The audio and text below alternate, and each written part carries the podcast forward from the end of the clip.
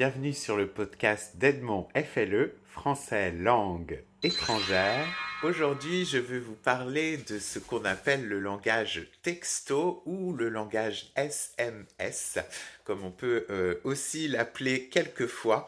Donc, je vais vous donner quelques petites astuces sur toutes ces abréviations qu'on utilise euh, très souvent en français dans nos communications. Donc, ça peut être par, euh, par le téléphone ou ça peut être également sur des chats, par exemple sur euh, De Facebook, etc.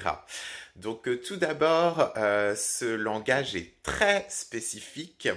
à quoi il sert exactement? Ça nous sert à abréger, à rendre plus petit euh, les communications, puisque comme vous le savez, en général, les mots français sont assez longs. Donc euh, tout ce système nous sert en fait à raccourcir euh, ce qu'on veut exprimer. Donc je vais vous donner une liste assez importante des principaux, des principaux messages et, et abréviations qu'on peut envoyer. Donc on est parti. Alors, on va commencer avec les deux, expressions que nous avons quand quelque chose est drôle ou amusant. Nous avons donc cette première option qui est MDR. Et donc, qu'est-ce que ça veut dire ce MDR Ça veut dire mort de rire. Donc ça, c'est la toute première expression. Donc c'est le niveau le plus bas, on va dire, euh, quand on trouve quelque chose d'amusant.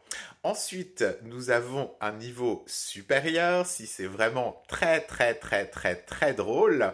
Dans ce cas, on utilise cette abréviation qui est XPTDR. Donc XPTDR, qu'est-ce que ça veut dire euh, dans, cette, dans cette abréviation? Ça veut dire extra pété de rire. Voilà. Donc ça, c'est pour les deux premières expressions euh, qu'on utilise, donc quand quelque chose est drôle ou amusant, donc avec ces deux niveaux, MDR et encore plus haut, XPTDR. Ensuite, euh, il faut savoir que pour tout ce qui sont les questions, en général, euh, ce qui se passe, c'est que le QU qu'on utilise d'habitude dans quoi, qui, quand, etc., euh, cette fois-ci est réduit également avec euh, une autre manière, effectivement, qu'on aurait de prononcer la combinaison QU, c'est-à-dire le K, ce qui nous donne, par exemple, pourquoi cette orthographe qui est utilisée, c'est-à-dire K-O-I, Ensuite, nous avons qui, qui s'écrit K-I. Et enfin, quand, où là, on fait encore plus d'exceptions, c'est-à-dire que cette fois-ci, on l'écrit K-A-N en supprimant également le D, puisque dans ce cas-là, il faut que ce soit le plus court possible. Ensuite, vous avez encore bien d'autres mots euh, à apprendre. Euh, nous avons également juste cette lettre, c'est-à-dire le C. Donc le C, tout dépend de la situation. Ça peut remplacer soit c'est, C apostrophe EST, ou ça peut remplacer également c'est comme je sais, par exemple. Donc S-A-I-S dans ce cas-là. Euh, ensuite, donc euh, ça, peut nous donner par exemple un petit, euh, un petit exemple. Si on pose la question normalement qui serait qu'est-ce que c'est? On peut la réduire de manière très très très importante en la réduisant uniquement à ceci qui est donc c'est quoi? Voilà. Donc, ensuite, nous avons encore d'autres petites abréviations. Nous avons par exemple juste la lettre T, euh, qui dans ce cas-là remplace le son T, euh, c'est-à-dire T apostrophe ES, qui est donc déjà à la base une abréviation qu'on utilise fréquemment à l'oral. Euh, plutôt que de dire tu es, on a tendance à l'oral à plus utiliser t'es. Et la même chose se passe également pour le verbe avoir, c'est-à-dire qu'à la place de dire tu as, on a tendance également à euh, dire à la place ta seulement. Donc, euh, ensuite, nous avons encore d'autres petites expressions comme ça. Euh, nous avons par exemple celle-ci, TQT, qui veut dire dans ce cas-là t'inquiète. C'est donc cette, euh, cette abréviation. Et donc, attention, pour celle-là, on pourrait penser que c'est du positif, mais en fait, c'est une version tellement réduite euh, que euh, on pourrait effectivement ne pas la comprendre correctement. La version complète pour ce t'inquiète qu'on utilise en français va pour ne t'inquiète pas. D'accord Donc ça veut dire que euh, c'est pour rassurer euh, quelqu'un, pour lui dire que tout va très très bien aller, etc. Donc TQT. Euh, Ensuite, nous avons un nouveau, une nouvelle abréviation qui est apparue il n'y a pas très très longtemps, qui est donc celle-ci OKLM. Donc on pourrait, pareil, se demander qu'est-ce que ça veut dire que cette expression. C'est donc la réduction, dans ce cas-là, de l'expression au calme, ce qui veut dire que euh, si on vous envoie euh, cette réponse, ça veut dire que la personne est tranquille, relaxée à la maison.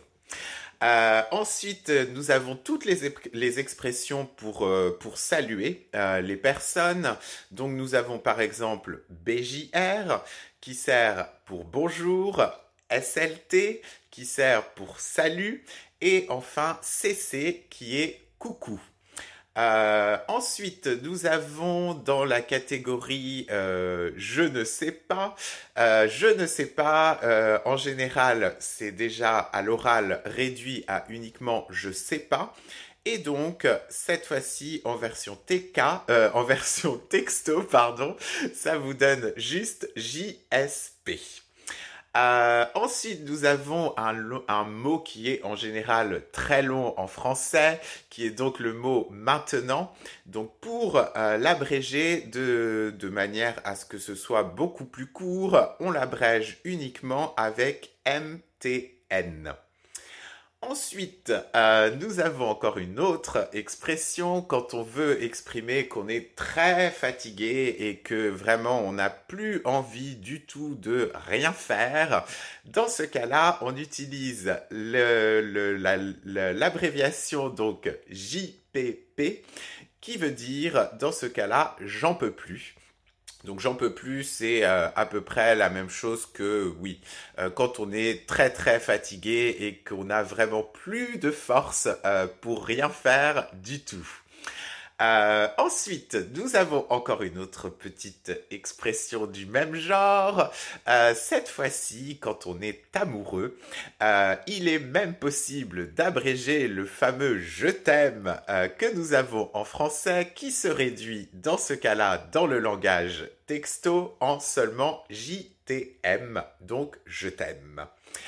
Ensuite, nous avons encore une autre petite expression. Si vous voulez dire que vous êtes désolé, dans ce cas, vous n'avez juste qu'à l'abréger avec ceci, DSL, donc qui veut dire désolé. Euh, nous avons encore une autre expression qui est cette fois-ci quand on veut poser la question pourquoi. Dans ce cas-là, on la réduit uniquement à ces deux lettres PK, qui veut donc dire pourquoi? Euh, ensuite, on a également quelque chose qu'on utilise euh, pour remplacer qu'est-ce que, euh, qui est donc dans ce cas, comme je vous l'ai dit tout à l'heure, le QU a tendance à être réduit seulement au K, c'est-à-dire que qu'est-ce que en langage texto s'écrirait comme ça, c'est-à-dire K-E-S-K-E. Euh, donc, par exemple, ça vous donnerait une petite phrase si on demande qu'est-ce que c'est. Euh, dans ce cas-là, ça se transformerait en ceci. K-E-S-K-E-C. Point d'interrogation. Euh, pour également tout ce qui sont les présentations et pour demander comment ça va, le ça va a également une abréviation qui est donc celle-ci, CV. Donc en général, on l'accompagne d'un point d'interrogation, effectivement, pour euh, ne pas le mélanger avec un CV, c'est-à-dire un curriculum vitae, euh, pour se justifier justement du PK, donc du pourquoi euh, dont on parlait tout à l'heure. Dans ce cas-là, si vous voulez répondre, parce que vous avez dans ce cas-là deux options qui sont possibles, soit PSK, soit PCQ. Donc c'est à vous de choisir euh, librement celui que, vous préférez pour euh, exprimer donc parce que, donc la cause.